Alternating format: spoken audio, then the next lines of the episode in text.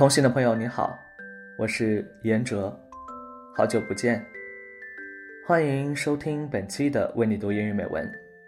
你可以在微信公众平台、新浪微博搜索“为你读英语美文”，收听节目并查看原文。转眼又到了一年圣诞节的时候了，此刻我正在德国为你送上本期圣诞节的节目和祝福。在本期的节目中，我将与大家分享一个经典的圣诞故事——卖火柴的小女孩。希望这个节目可以为此刻不论正在何处的你送去冬日圣诞节的一丝温暖。祝你圣诞快乐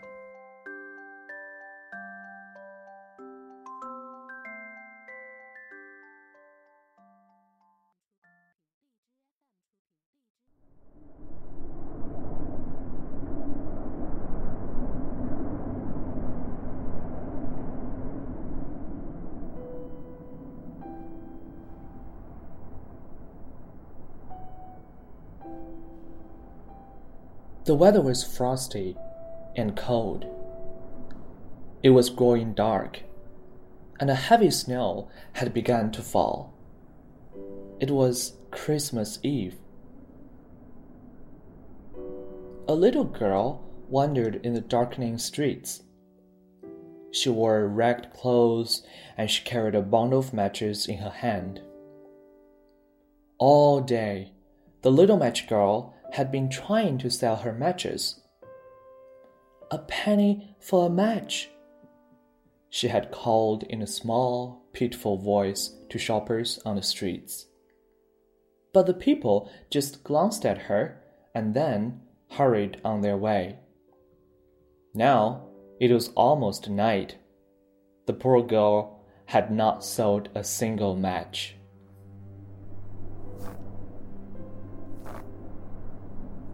As she walked along, the little match girl grew very cold. She wore only an old, thin pair of slippers. She had no socks, for she could not afford them. Suddenly, a voice bellowed, Out of my way! At that moment, she heard the thundering sound of horses' hooves.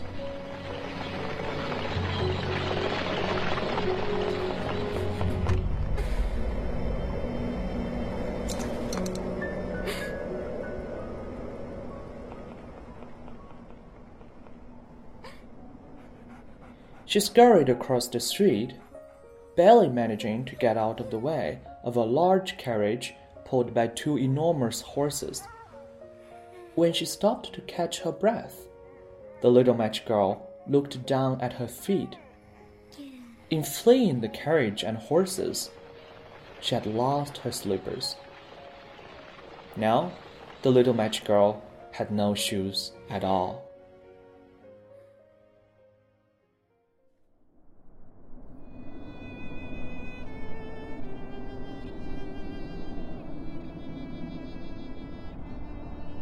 The little match girl wandered through the streets as the hour grew later and later.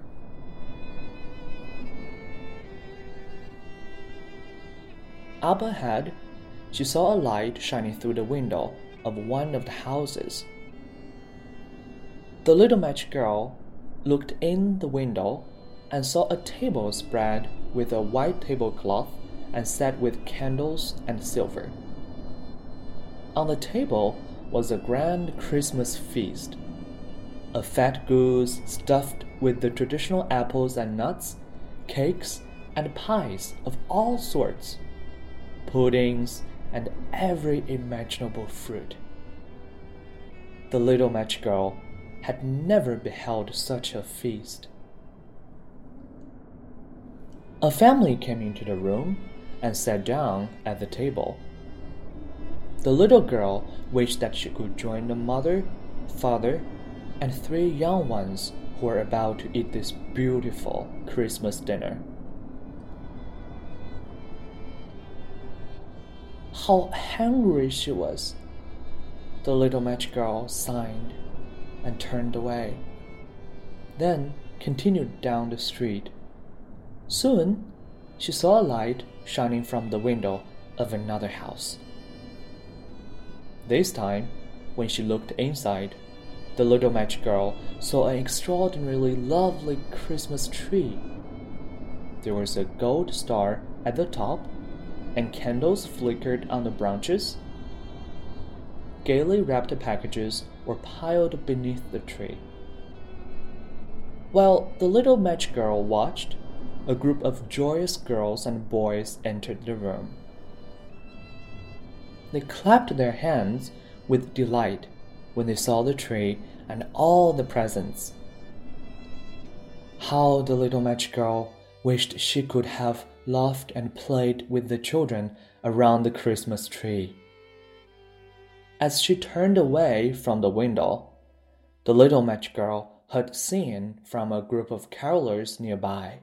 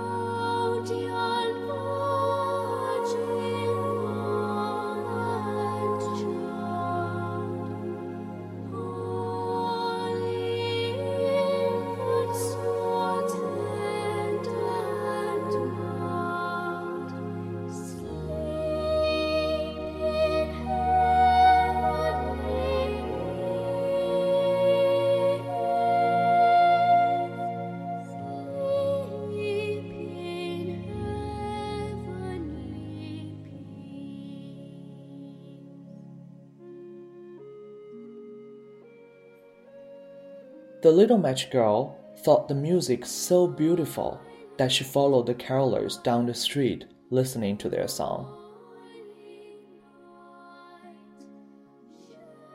When they finished singing, the carolers were invited to come inside a brightly lit kitchen. Standing near the door, the little match girl could smell bread baking inside. Once again, she was all alone. Now it was growing late, and the little match girl was very cold. To keep warm, she decided to light one of her matches. She struck the match, and the light flared.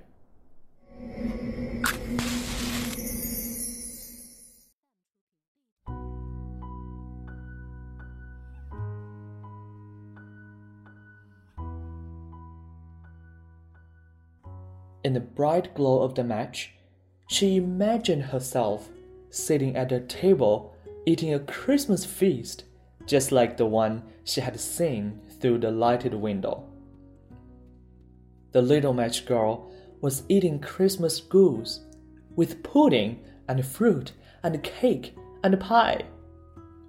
How warm and full and happy she was. Just then, the match went out. The bright light was gone, and the little match girl was alone again in the dark.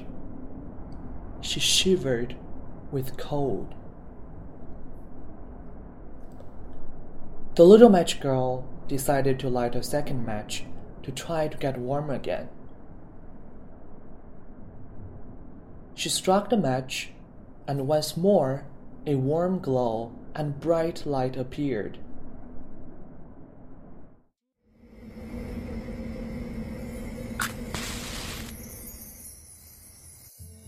In the light from this match, she saw herself with the boys and girls around the Christmas tree.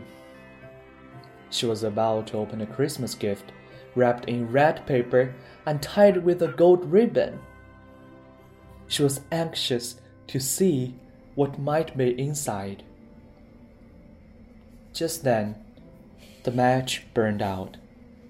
Suddenly, everything was dark, and again the little match girl was cold and alone. Except for the light from street lamps. The night was utterly dark, and the little match girl grew so cold that she decided to light the entire bundle of matches. When she struck all her matches, the whole world suddenly seemed to light up. Stars shot down from the sky. The little match girl felt warm and wonderful. As she looked around, the little match girl had an amazing vision. She saw an angel dressed all in white. The angel was smiling and coming toward her with outstretched arms. The angel picked the little match girl up in her arms and smiled upon the small face. The angel started to walk, carrying the little match girl. Where are we going? asked the girl. I'm taking you to a place where you will never be cold, the angel replied as they rose slowly into the night sky. It is a place always filled with light and warmth. We will go where there are only laughter and smiles, and where you will never be hungry again. The next morning, those who emerged from their houses saw the bundle of burnt matches lying in the snow. They wondered what had happened.